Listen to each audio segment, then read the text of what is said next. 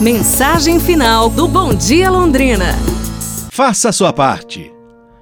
Em um certo lugar do Oriente, um rei resolveu criar um lago diferente para as pessoas do seu povoado. Ele quis criar um lago de leite. Então ele pediu para que cada um dos seus súditos levasse apenas um copo de leite. Com a cooperação de todos, o lago logo seria preenchido.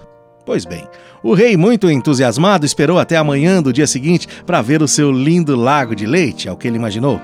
Mas tal foi a sua surpresa no outro dia pela manhã, quando viu o lago cheio de água e não de leite. Ele consultou então seu conselheiro, que o informou o seguinte: que as pessoas do povoado tiveram todas o mesmo pensamento. No meio de tanto copo de leite, se somente o meu for de água, ninguém vai notar. É pra gente pensar nisso, né? É por isso que estamos nessa situação, onde todos, por comodismo, esperam pelos outros. Não espere pelo leite dos outros para encher o lago da vida. Participe fazendo a sua parte. Amanhã a gente se fala, pessoal. Um abraço, saúde e tudo de bom!